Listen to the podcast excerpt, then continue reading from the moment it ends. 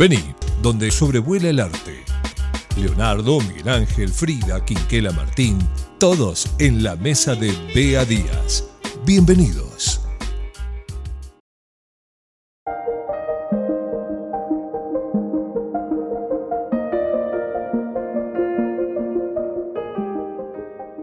Bienvenidos a un nuevo capítulo de Arte y Anarquía. Quien les habla, Bea Díaz, les va a presentar en esta oportunidad la que podría llamarse madre de la abstracción, que es Hilma Ofklin y que ha desplazado de ese título tan litigiado a Vasiliv Kandinsky, porque ella es la precursora del movimiento abstracto.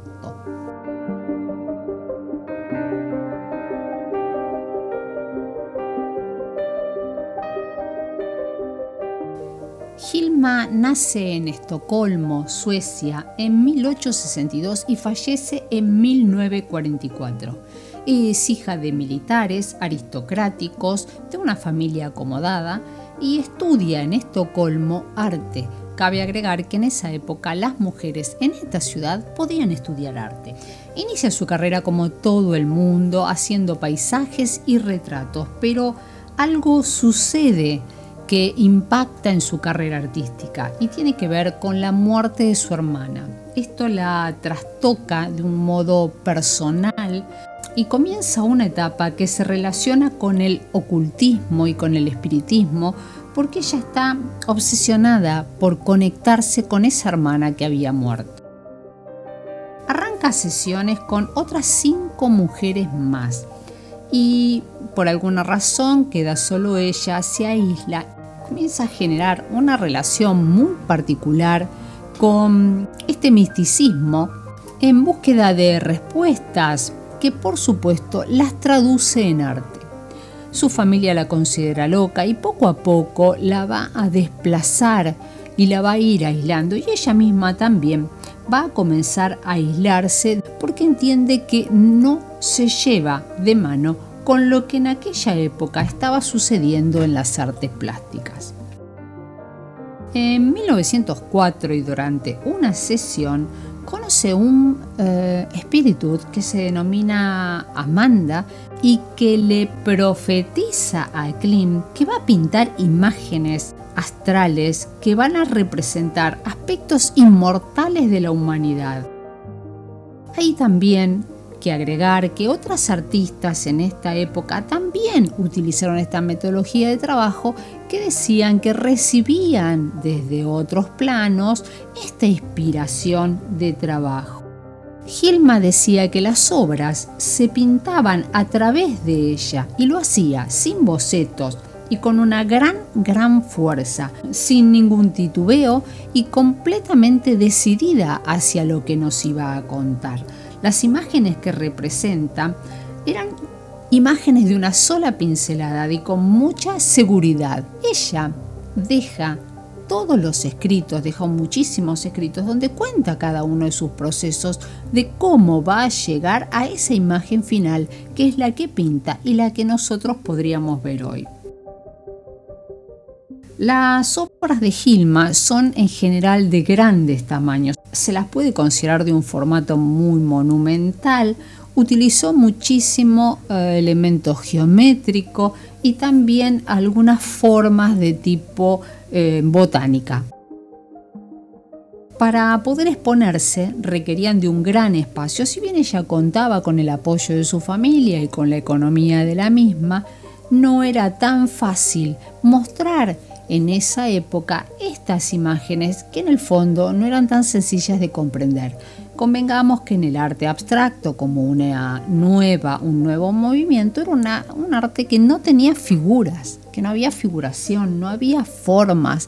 Entonces el espectador era quien en definitiva terminaba de construir esa imagen con lo que esa carga pictórica le demandaba.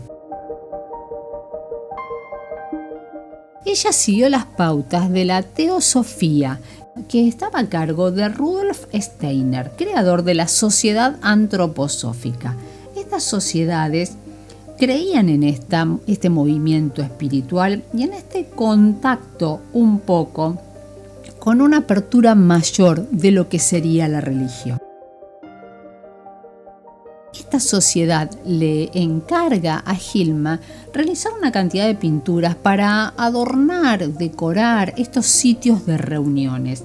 Ella realiza 193 pinturas para los espacios de reunión de Steiner quiso también mostrar su arte hacia la afuera, hacia el público común, pero se dio cuenta que no tenía una recepción como ella esperaba. La gente no comprendía lo que venía pintando.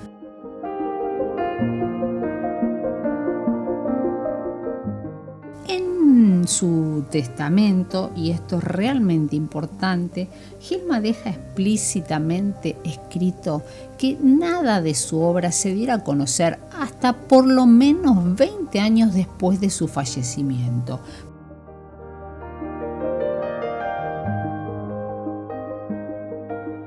Gilma es una mujer de una gran, gran producción a lo largo de toda su historia. Generó aproximadamente un conjunto de 1.300 pinturas. Se encontraron 124 cuadernos y más de 26.000 apuntes y documentos, porque cada una de esas imágenes que ella proyectaba tenía hacia atrás un proceso de lo que ella iba recibiendo de estas almas espirituales y que producía a través de su canal vincular con la pintura en estas imágenes que hoy podemos ver. Gilma dejó expresamente dicho que no estábamos preparados para ver esto y la verdad que estuvimos bastante más tiempo para poder conocer algo de su pintura.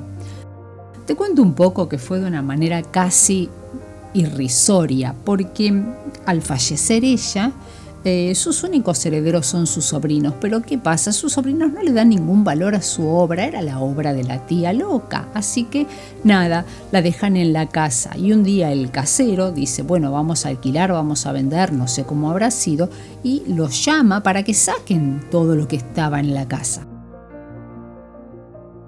Bueno, ellos ven que es mucho, les da no sé qué, así que los ponen en un depósito o en un galpón ahí en la espera.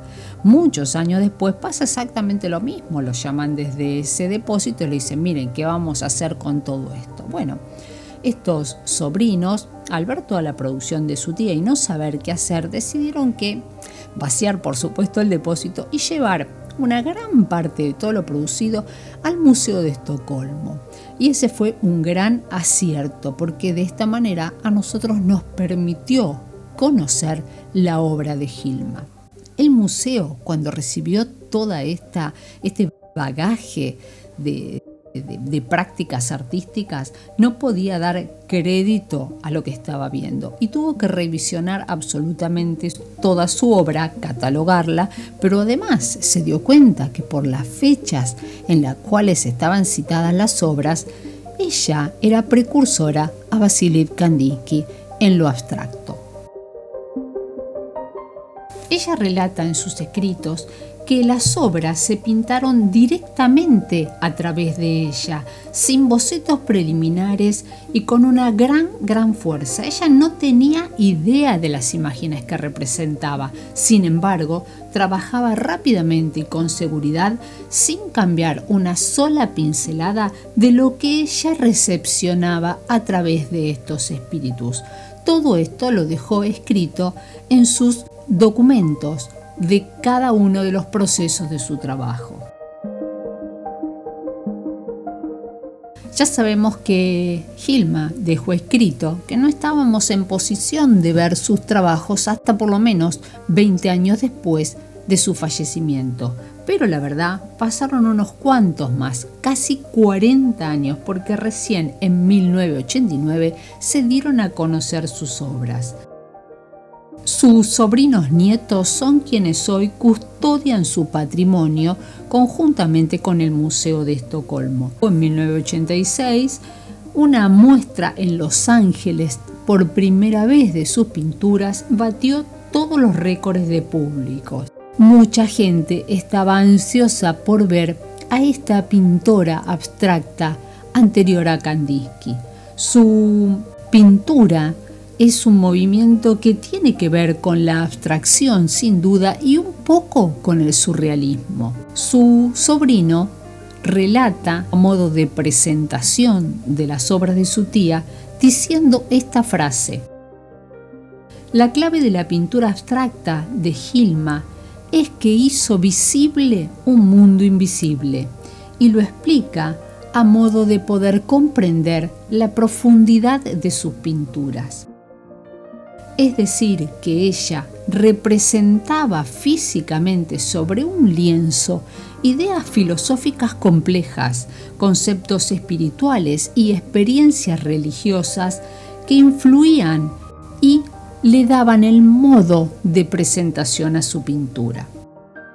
La teosofía, el cristianismo, el rosacrucismo, el espiritismo han ido mezclando esta imagen que fue producida por Gilma. Nos presenta de alguna manera estas contradicciones de la historia del arte que nos dicen que lo escrito simplemente es una narración, es algo que nos cuenta una parte de la historia, pero como siempre hay muchas otras historias que van detrás de lo que creemos como historia formal.